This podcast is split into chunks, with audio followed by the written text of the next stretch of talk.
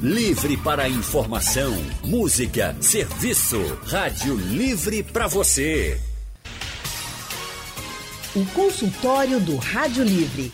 Faça a sua consulta pelo telefone 3421 3148. Na internet www.radiojornal.com.br. Hoje o consultório do Rádio Livre é dedicado à saúde dos olhos.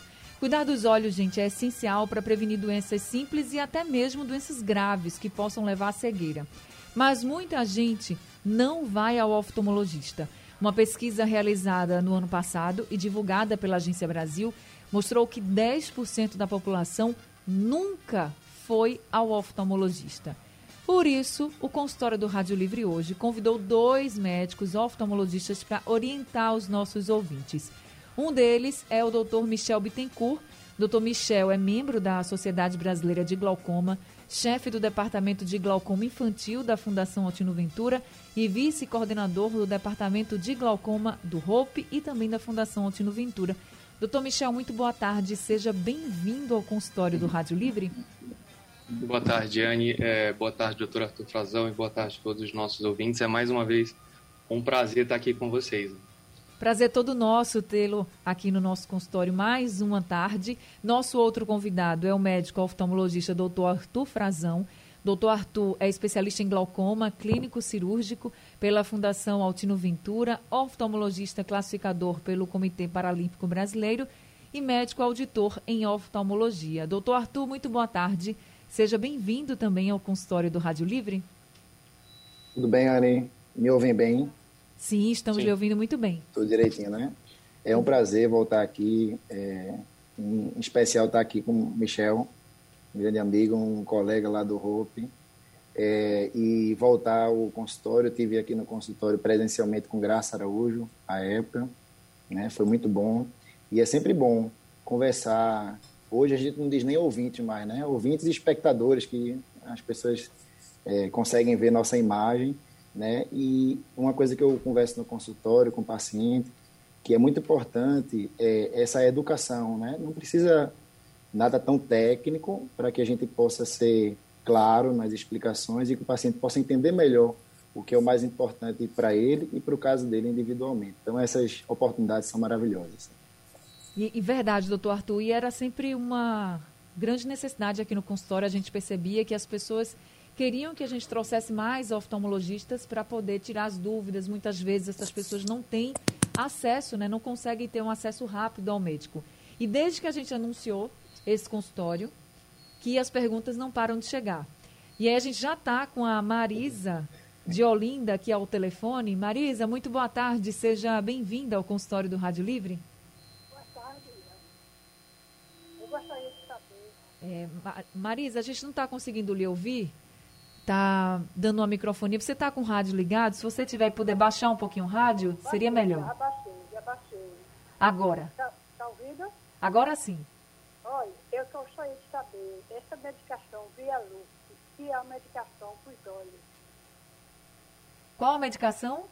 Via luz. Eu não estou conseguindo ouvir, está muito baixinha a ligação. A senhora pode falar só um pouquinho mais alto? É Violux 10. Biolux 10, é isso? É, correto. Então a senhora está tomando essa medicação? Eu tomo um comprimido. E ela é para é os olhos. Eu não consigo ouvir do, a dona Marisa. Está muito baixa a ligação dela. A gente tem como compensar, Camutanga? Ania, eu acho que eu consegui compreender a pergunta dela, sim. Então, vou passar aqui para o senhor, doutor Michel, porque eu realmente não consegui ouvir. Eu só entendi tá. a questão da medicação, a Biolux 10. É, eu, eu acredito que ela deve estar se referindo a uma medicação que é usada para pacientes com DMRI, que é degeneração macular relacionada à idade. A retina é como um filme fotográfico. Toda hora que a gente abre os olhos, a luz faz um efeito na retina e transforma essa luz em estímulos elétricos e esses estímulos elétricos são interpretados pelo nosso cérebro, assim que a, a visão funciona. Esse filme, essa capacidade de renovação tende a ir diminuindo com o passar do tempo. Então essas medicações, elas costumam ser prescritas para pacientes que têm uma doença aonde é, a incapacidade de reabsorver o resultado final desse processo é, podem evoluir com piora da visão progressiva. Agora, é importante essas medicações a gente saber que não existe vitamina para os olhos. Tá? Os olhos, é, para você tomar vitamina, você precisa de fato estar repondo uma necessidade previamente diagnosticada, porque o excesso de vitamina também é danoso. Então a gente às vezes vê assim, os pacientes falando, doutor, não tem um colírio? Não tem um comprimido? A gente, medicação é, tem que ter uma doença para a gente estar tá tratando. Então, assim, se ela estiver tomando, se a indicação for DMRI, ótimo. Isso sim é para os olhos, é para essa porção dos olhos chamada mácula que fica na retina. Mas se ela está tomando é, por conta própria, o uso indiscriminado dessa medicação pode trazer efeitos colaterais. Então, minha orientação seria ela realmente só estar tomando se for por orientação médica. Né? Tá certo. Vocês ouviram o doutor Michel, ele falando essa questão da medicação só com orientação médica quando se tem um problema. Mas, doutor Arthur, a questão do check-up dos olhos não é só quando a gente tem algum problema na visão, todo mundo tem que fazer, né? Isso, a, a consulta é importante. Hoje em dia, é, tanto o Conselho Brasileiro de Oftalmologia como as sociedades de subespecialidades é, tem um, um trabalho muito forte em relação a isso de conscientização. A gente sabe que no público muitas vezes existe a dificuldade do acesso, não é? mas é importante, desde o nascimento, a gente sabe que já existe legislação para sair da maternidade com o teste do olhinho realizado. Através do teste do olhinho, a gente consegue suspeitar ou diagnosticar várias doenças oftalmológicas ao nascimento que podem levar à cegueira. É, dois exemplos é, que são relativamente comuns, né? A catarata congênita, que pode acontecer por determinadas, várias causas, vários fatores diferentes, e o glaucoma congênito, então, se você. O glaucoma congênito é cirúrgico, você tem que operar a criança o mais rápido possível e acompanhar, não adianta operar apenas. Tem que operar e acompanhar o resto da vida. Então, vai precisar de várias consultas, de, de às vezes de várias opiniões até. E a catarata congênita, se você não tira aquela opacidade, só para entender o que é catarata, a gente tem o cristalino, que é a lente interna do olho, que deveria ser transparente ao nascimento. Nesses casos, a criança nasce com um cristalino sem ser transparente, ou na sua totalidade, ou em alguns pontos. E aí tem que ser analisado, né, dependendo do caso, mas a maioria cirúrgica você tem que operar logo, muito cedo. Então, após operar, você, a criança e a família vai ter que trabalhar junto com uma equipe multidisciplinar a questão da estimulação visual, para que aquela criança tenha possibilidade de desenvolver a visão. Então, veja, isso é um aspecto a quantidade de outras doenças que a gente pode é, diagnosticar numa consulta de rotina, né, um paciente hipertenso, muitas vezes pela própria o formato dos vasos, né, tanto da, das veias como das artérias na retina, a gente já consegue suspeitar de uma hipertensão, alterações em relação a diabetes, por exemplo, a gente também muitas vezes consegue diagnosticar antes de ele ter feito um exame de sangue até. Então é muito importante fazer a consulta de rotina e seguir, assim, quando o médico solicita, esse acompanhamento para que evite morbidade, ou seja, piora do quadro, né, ou aparecimento de outras doenças. Tá vendo, gente? A questão dos olhos e ir para o oftalmologista não é só se você tem já algum problema diagnosticado ou se você usa óculos. Se você usa óculos, se você não usa óculos, todo mundo tem que ir ao oftalmologista com regularidade. E aí a gente tem aqui o Carlos de Jardim Atlântico ao telefone com a gente para participar do consultório. Carlos, muito boa tarde. Seja bem-vindo ao consultório do Rádio Livre. Boa tarde, Anne. Boa tarde, doutores. Esse consultório é uma beleza, viu? Estava é, homenageando a Graça essa semana. Ela sempre fez a coisa muito social, muito objetiva. E que você continua, que você também é sempre uma boa profissional e que escuta a gente, né? Que é o povão. Obrigada, é, Carlos. Agora, quanto à vista, Doutores, eu já estou com uma certa idade. Graças a Deus eu, tive, eu tenho retinose pigmentar e não cheguei a cegar. Então, eu tenho que agradecer a Deus e pedir para que não aconteça com os outros, que até hoje não tem uma cura para isso. A catarata é uma coisa que abre os olhos quando você se opera e alivia mais a situação da vista. E a é, essa que é da, da pressão do olho, e você, se não cuidar, pega o glaucoma. Mas existe outras doenças das crianças que a gente não sabe que eles são novos, é amarelo, olho, pororô, começa aí, tem que ir para ele. Esses aí eu estou mais preocupado. É com essa turma mais nova que eu tenho neto, tenho neta, e eu sei que existem esses problemas que hoje se opera com 12, 13, 14 anos, 15 anos, e se isso resolve, ou se é só paliativo e que amanhã vai afetar. Obrigado, boa tarde, parabéns a todos. Obrigada, Carlos. Obrigada por participar aqui com a gente. Doutor Michel, o senhor pode falar para o Carlos essa questão do, da preocupação dele, que é com as crianças? Ele tem filhos e netos, né? E como ele mesmo colocou, às vezes as pessoas acham que porque é mais novo não pode operar, ou se opera pode voltar algum problema. O senhor, como chefe do departamento de glaucoma infantil da Fundação Altino Ventura, qual a sua orientação? É, eu adorei essa pergunta e até para complementar essa linha de raciocínio que o Arthur já começou a desenhar em relação à infância, a, a criança ela não nasce com o olho pronto. Isso é uma informação que a gente tem que ter muito fixa na nossa cabeça. O olho, ele nasce prematuro dentro da sua função completa. Até os 7 anos de idade, o desenvolvimento do sistema óptico acontece em velocidades muito altas. Então, se eu tenho uma criança, por exemplo, que tem um glaucoma em um olho e eu demoro para tratar, eu demoro para conseguir restabelecer a fisiologia normal do olho, todo esse período, esse olho deixou de desenvolver.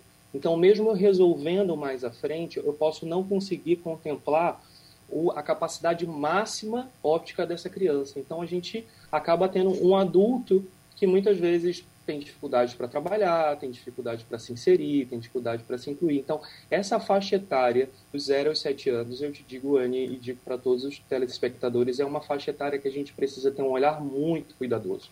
Tá? A criança, quando ela nasce, por exemplo, com um grau muito alto em um olho e nenhum grau no outro, ela não tem a compreensão que ela perdeu a visão daquele olho. Ela entende que o mundo é daquele jeito. Então, ela nunca vai reclamar.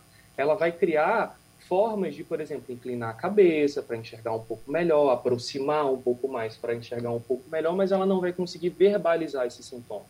Então, é dentro do consultório que os testes que a gente faz, a gente consegue identificar isso precocemente. Sobre a questão das cirurgias, é, a depender de cada caso. Tem cirurgias de estrabismo, que é quando o olho é um pouquinho mais torto, a gente consegue endireitar a tempo, o olho ainda consegue se desenvolver da forma certa. Catarata, como o Arthur falou, quando retirada, aquele olho que deixa de receber luz passa a receber luz. Vamos pensar numa árvore. Uma árvore não cresce quando ela está no escuro, então o olho não cresce quando ele está no escuro também. Ele precisa de luz. A luz é o estímulo para que ele cresça. Tanto é que a gente fala muito hoje de telas, crianças, às vezes, as mães entram no consultório e falam assim, doutor, eles ficam o tempo todo na tela. Isso é uma realidade. A, a, a geração deles precisa se adaptar para isso. Mas a exposição ao sol não pode ser deixada de lado. A criança precisa se inserir dentro do grupo da escola dela. Mas ela precisa também se expor ao sol, porque o sol auxilia o desenvolvimento correto do olho dela. Então, isso é uma dica muito importante. Quer deixar duas horas na tela? A cada duas horas, dá 15 minutos de descanso e também acabou aquele horário da tela, vamos brincar fora, vamos se expor ao sol, tá? Então, é, para a criança é isso. É, existe um mundo muito grande de doenças, eu não conseguiria contemplar tudo que a gente precisa fazer, mas o mais importante é saber. Não nasce com o olho desenvolvido, o diagnóstico precoce muda a vida inteira dessa criança porque se a gente conseguir agir a tempo e da forma correta, a gente consegue ganhar esse tempo aí, restituir esse tempo e ter um adulto com as visões 100% em ambos os olhos ainda. Tá certo, orientações bem importantes para todos os pais, mães que sempre ficam preocupados aí com essa questão da tela, não conseguem fugir, mas aí se você consegue compensar, pelo menos você está fazendo um bem também para o seu filho, para sua filha. Agora o Mauri de São Martim está com a gente ao telefone. A Mauri, boa tarde, seja bem-vindo ao consultório. Boa tarde, Anne. Boa tarde, pessoal da Rádio Jornal. Boa tarde, doutor Michel. Doutor Michel, veja mesmo. Há 17 anos que eu venho tratando numa clínica e fui fazer um exame de rotina. Que exame de rotina é essa que eu vinha é, passar o, passaram três colírios para mim. É, Travatan, timoló e citolacida, certo? Eu vim colocando esse remédio. Foi de três em três meses eu estava indo lá, de três em três meses, de três em três meses. Aí quando é agora, aí descobri que eu estou com glaucoma, certo? Aí o problema não é esse, o problema é que eu, eu fiz a cirurgia de glaucoma e não estou enxergando ainda. Fiz agora no dia 31 e não estou enxergando ainda. Aí passaram para mim o futinol. Eu estou usando o futinol quatro vezes ao dia. Aí eu queria saber se eu vou voltar a enxergar ou não vou voltar. Eu vou fazer a revisão agora no dia 15. Aí eu queria saber se, se o senhor podia me ajudar. Tá certo. Já que ele perguntou para o senhor, doutor Michel, o senhor pode ajudá-lo? Claro, é, com certeza. É, é, muito difícil a gente conseguir ver o, o, quadro todo com as informações um pouco limitadas, apesar dele ter me dado muita informação para a gente falar a respeito. É, essas três medicações que ele fazia uso são medicações para reduzir a pressão intraocular. Eu sempre falo para meus pacientes que o glaucoma é como um fogo. Aquilo que ele queima, queimou. Aquilo não vai voltar.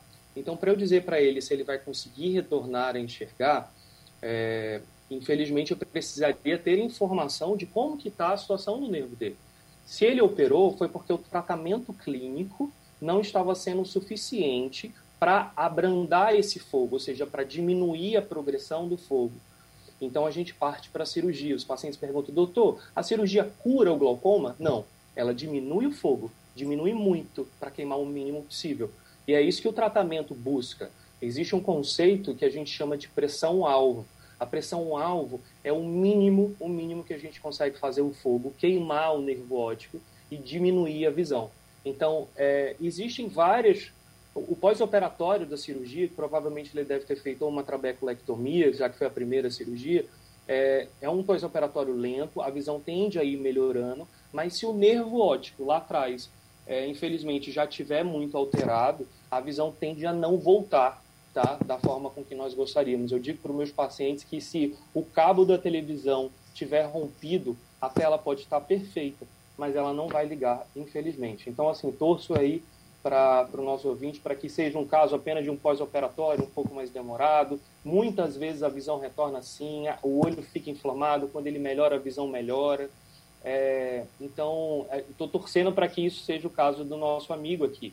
É, mas eu não consigo atestar com as informações que me foram dadas que a visão dele vai melhorar ou não. Só posso aí torcer por ele. Agora, doutor Michel, é, qual... Dani, só para complementar... Claro, eu, doutor Arthur. Michel, muito bem, né? É, em relação a Mauri, realmente, as informações, sem examinar, sem ter o histórico, é muito complicado de a gente, como o Michel bem falou, atestar. Mas no, no pós-operatório, a gente usa colírios que embaçam a visão. Tem um dos colírios que deixa a pupila dilatada. É, são muitos colírios que são usados.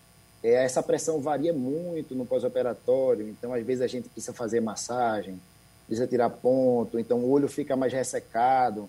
Então, só para acalmar o coração de Amauri, né, é importante isso também, a gente aqui ter essa questão, é dizer que, como, Michel bem falou, que o pós-operatório da cirurgia da pressão ocular, até tirar essa questão da cirurgia do glaucoma, tirar isso da cabeça. Quando a gente fala, ah, vou fazer a cirurgia da vesícula para tirar a vesícula, a gente resolve, né? A princípio está tirando a vesícula. O glaucoma, a gente não consegue tirar o glaucoma. A gente consegue tentar controlar a pressão ocular, então, deixar bem claro também para todos os que estão nos assistindo que quando a gente investe numa cirurgia é, para controle da pressão ocular, é um investimento para abrandar a questão, para a gente tentar evitar a progressão mais rápida desse glaucoma que já está instalado, ou muitas vezes o paciente pode só ter uma hipertensão ocular. Então, a gente conseguiu abrandar isso, claro que tem sofrimento no pós-operatório, é, mas acalmar o coração dele, que ele continue em frente, confiar no profissional que está com ele.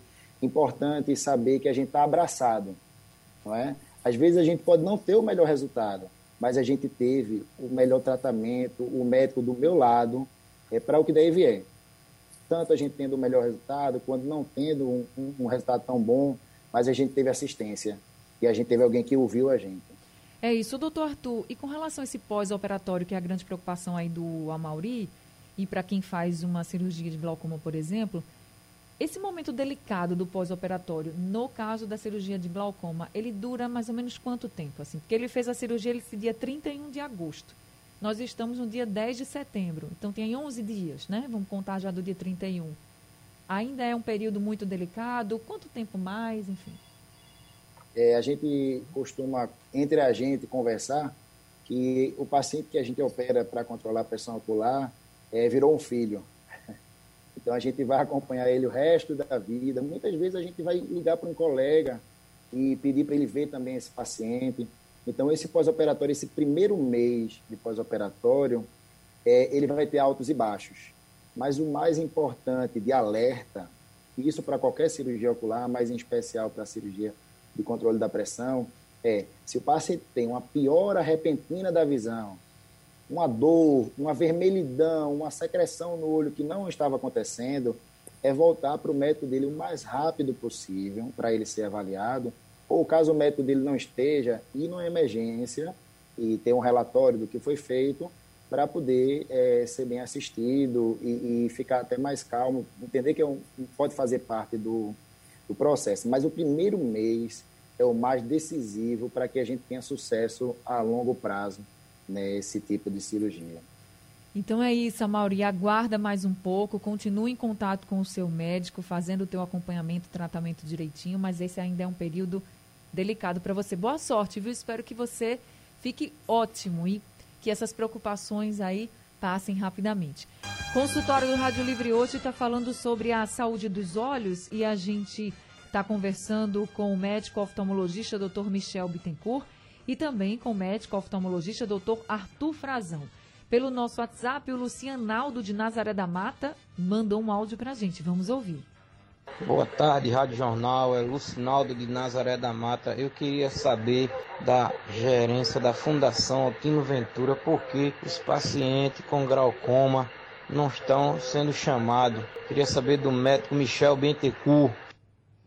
Doutor Michel? Ania, é, agradeço muito essa, essa pergunta, porque eu acho que a população como um todo precisa ter uma resposta, precisa também compreender os processos de como a fundação funciona. A fundação, atualmente, desde o início da pandemia, é, é, a instituição que mais atende pacientes com glaucoma no estado de Pernambuco, tá? E, na verdade, no Nordeste, numericamente, nós somos ainda o, a instituição com maior número de pacientes atendidos e operados também. Mas o que acontece, a gente não pode esquecer que a gente está em pandemia. Essa máscara ela serve sempre, sempre para lembrar a gente sobre esse período que a gente está vivendo. A Secretaria de Saúde, prezando pela saúde dos nossos pacientes, ela oferece várias restrições de aglomeração.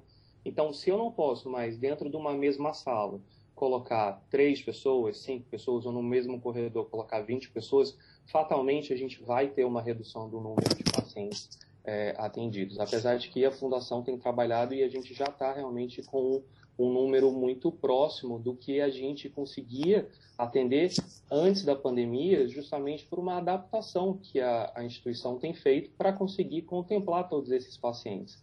Só que o ano passado a gente não conseguiu continuar, é, não conseguiu manter esse número de atendimentos também.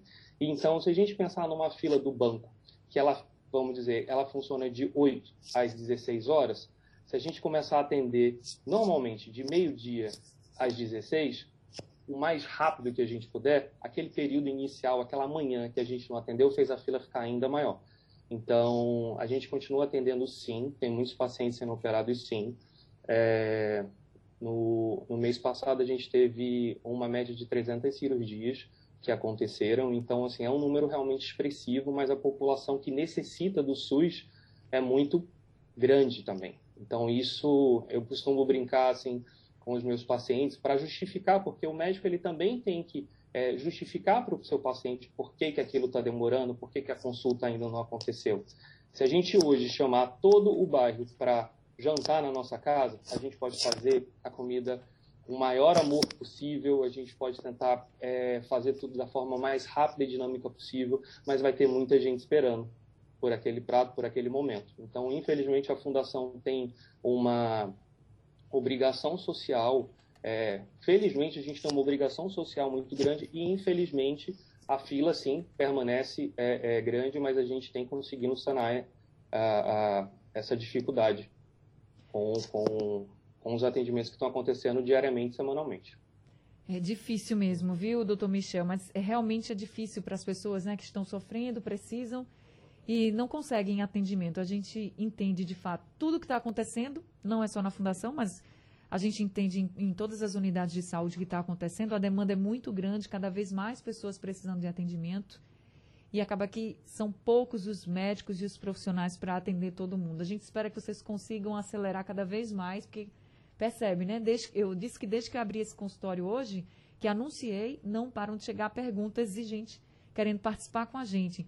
O seu José, por exemplo, de Campo Grande, está ao telefone com a gente. Seu José, muito boa tarde. Seja bem-vindo ao consultório. Tá, boa tarde. É, é, eu queria fazer uma pergunta para o doutor Michel e doutor Arthur. Pode fazer. E eu, minha vista, eu sofri muito e estou sofrendo, veja só eu tive é, problema com é, a diabetes e tive com toxoplasmose. Deu um, uma úlcera no, no, no, olho esquerdo e está salvo o olho direito, com os milagres dos médicos também que fizeram aqui nessa vista. Eu fiz 18, 18 laser no olho direito e o olho esquerdo eu perdi. Estou sem enxergar nada. Agora eu fiz uma cirurgia, eu fiz três cirurgias. A primeira foi ótima, deu bem. Eu não lembro se foi doutor Arthur ou foi com o doutor Vasco. Arthur não, com. Não lembro o primeiro nome do, do médico. Mas a segunda cirurgia foi doutor Vasco. É, a cirurgia deu 100%. Eu fiquei enxergando bem, bem mesmo. É, distância, vamos supor assim, de 300 a 400 metros. Mas depois é, disso aí, a, a alteração da pressão ficou muito alta, ele nunca chegava a baixar. É, aí fiz uma, uma correção, botando um tubo na visão. Depois que eu botei esse tubo na visão, a pressão normalizou, mas a vista, a vista ficou embaçada até hoje. Eu tenho um retorno para fazer faz quatro meses no Altino Ventura, mas pela o tempo a gente não consegue fazer um um reparo, um, retorno imediato, a gente fica sofrendo. Aí, nesse período, eu estou com a visão, desde que fiz a outra cirurgia, embaçada. É, aí, qual é, eu não estou enxergando bem. Leio, eu leio de pertinho, leio bem, vejo as cores bem, mas é, a visão está distante, assim, a dois metros, três, eu vejo com dificuldade, embaçado. O que podia ser feito é, agora, nesse retorno meu, que está é, já há quatro meses, eu não consigo retorno. Doutor Michel, já que ele falou desse retorno que ele deveria ter voltado há quatro meses e não consegue, o que, é que ele pode fazer agora, já que foi na Fundação Altino Ventura? Olha, a Fundação Altino Ventura, para casos é, em especial, por exemplo, pós-operatório, que você teve uma perda brusca da visão, uma dor, um trauma, a gente tem a emergência funcionando 24 horas. Tá? Então, essa é uma porta para todos os pacientes com casos graves que necessitam de atendimento imediato, a gente presta essa assistência. É, a orientação desses pacientes que estão é, com o retorno atrasado é que procurem a assistência social da Fundação Altino Ventura na unidade da Boa Vista para que a gente possa entender o que houve. Não estou dizendo que isso que aconteceu, Anne, até porque eu fico muito feliz com esses pontos, esses pontos que são levantados para esclarecer para os pacientes que a gente do outro lado sofre pra caramba, porque a gente sabe que tempo é visão, a gente sabe que quando a pressão está alta, a visão pode piorar e pode nunca mais voltar. Então, a gente fica sempre pensando o que, que a gente pode fazer né, para tentar resolver esses casos.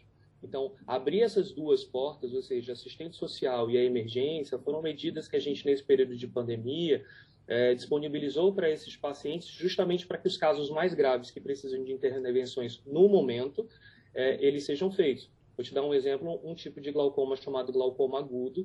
É, é um glaucoma que muitas vezes o paciente às vezes nem sabe que tem essa doença e a pressão sobe de uma forma repentina e pode danificar a visão de forma é, irreversível.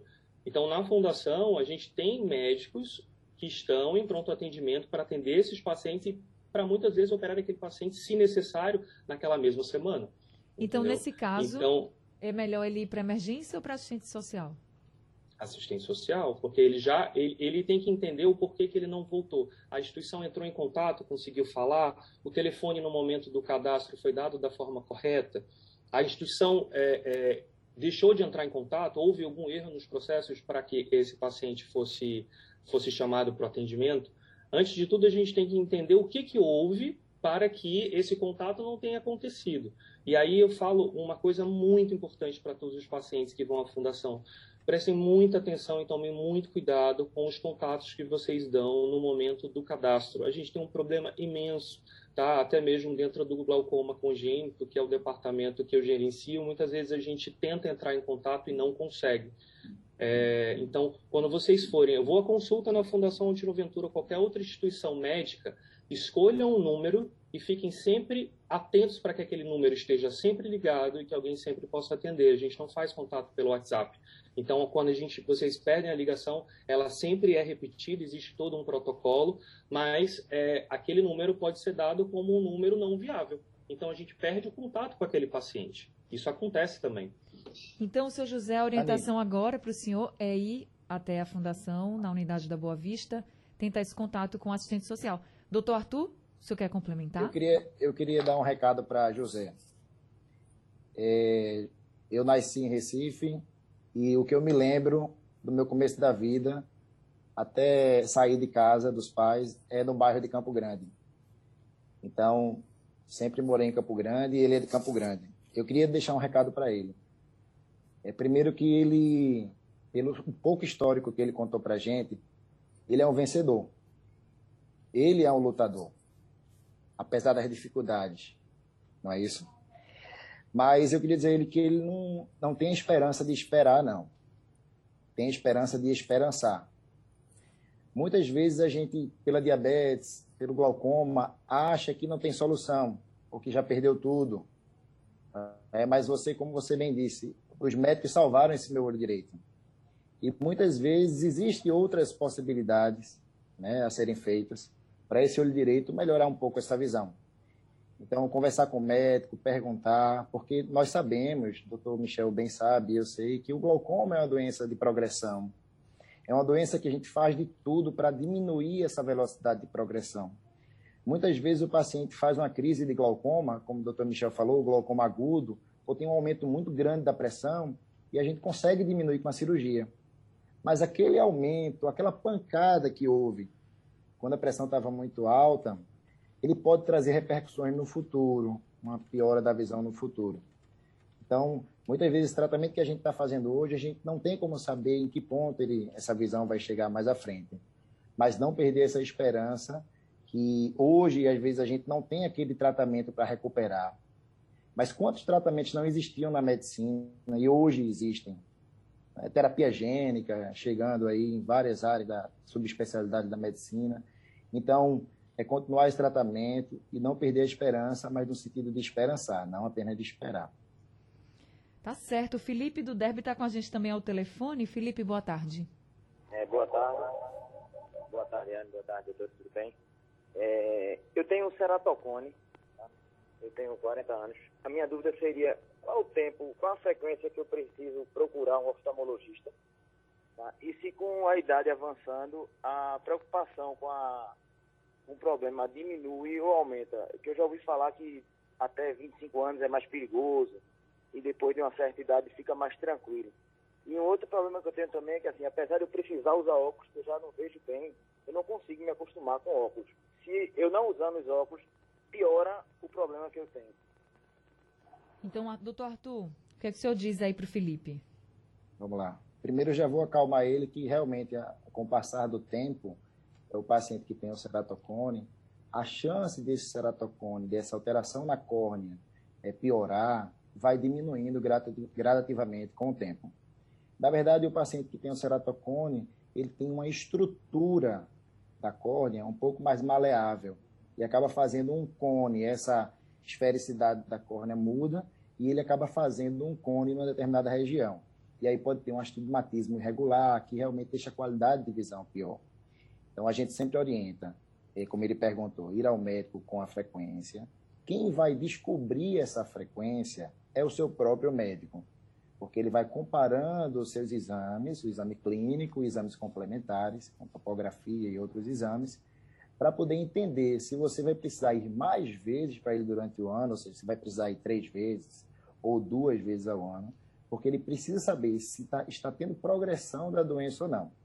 Caso ele desconfie de uma progressão da doença, hoje em dia a gente tem vários procedimentos é, menos invasivos que podem ser feitos para que o paciente não evolua para, por exemplo, um transplante de córnea. Então, hoje, os pacientes que são diagnosticados com precocidade e são bem acompanhados, dificilmente, claro que pode acontecer, como em qualquer doença, né? mas dificilmente ele vai evoluir para a necessidade de um transplante de córnea. Em relação ao óculos, é, se ele não se adapta ao óculos, a tentativa seria uma lente de contato, geralmente, uma lente de contato rígida, mas isso com o médico oftalmologista vai definir com ele. É, mas ele não usar o óculos não significa que o ceratocone evoluiu, piorou, porque ele não usou óculos. Isso não existe. Tá? O que a gente orienta é evitar coçar o olho.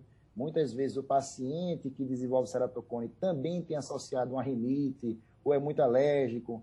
Então a gente é, encaminha para um otorrino, para um, um, um especialista, um alergologista, para que ele possa evitar né, esse prurido, essa coceira ocular com tanta frequência, evitando sim trauma crônico. Toda vez que eu coço o olho, eu traumatizo alguma parte do olho. Imagina isso a vida toda. Não é? Então, apesar de com a idade diminuir a chance do ceratocone evoluir, é sempre é bom ir ao oftalmologista na frequência que ele lhe solicitar. Tá certo. Gente, infelizmente o tempo do consultório está chegando ao fim. Ainda temos aqui muitos áudios a serem respondidos. Quero agradecer a todo mundo que participou com a gente, mas nós vamos ouvir essas dúvidas e vamos conversar também com os especialistas para poder ir respondendo a vocês, tá certo? Muito obrigada pela participação de cada ouvinte aqui com a gente e muito obrigada também aos doutores desse consultório de hoje que prestaram um grande serviço à nossa população. Doutor Michel, muito obrigada por estar aqui com a gente em mais uma tarde de muitos esclarecimentos e orientações também. Anne, eu que agradeço o convite. Eu acho que estar tá aqui é, é, essencial, porque a gente, com uma palavra, muitas vezes tira dúvida de uma vida, né? Isso. Então, esses momentos são muito especiais. É, infelizmente, ainda tem muita coisa para a gente conversar aí. A gente sabe que a rotina das pessoas está mudando. É, aquela conversa de, doutor, meu olho está muito cansado, o que eu faço? É, isso aí ainda precisa ser pautado, mas é, eu acho que a gente conseguiu trocar muita informação profunda aqui, eu acho que a gente conseguiu ajudar muitas pessoas e é sempre um prazer estar aqui e vai ser um prazer também voltar aqui em outros momentos. Muito Seja obrigado. sempre muito bem-vindo aqui no consultório. Doutor Arthur também. Doutor Arthur, fiquei muito feliz que o senhor esteja aqui de volta com a gente no consultório. E agradeço demais essa tarde de muitas orientações que o senhor trouxe para os nossos ouvintes também, viu? Seja sempre muito bem-vindo. Olha, eu que agradeço, é sempre bom, é uma honra estar aqui é, e uma responsabilidade muito grande falar para tanta gente e poder, de qualquer forma, é, fazer também um papel social. Isso. Também eu faço papel social e educar. A gente precisa educar as pessoas com informação simples, não é? E agradeço sempre. É muito bom estar aqui. E com o Michel, melhor ainda. Vamos marcar outros consultórios com essa dupla, viu? Um bom fim de semana para vocês. Gente, o consultório do Rádio Livre está chegando ao fim. Te volta na segunda-feira, às duas horas da tarde. A produção é de Gabriela Bento, trabalhos técnicos de Edilson Lima, José Roberto Camutanga e Sandro Garrido. No apoio Valmelo, no site da Rádio Jornal Isis Lima e a direção de jornalismo é de Mônica Carvalho. Sugestão ou comentário sobre o programa que você acaba de ouvir, envie para o nosso WhatsApp 99147 8520.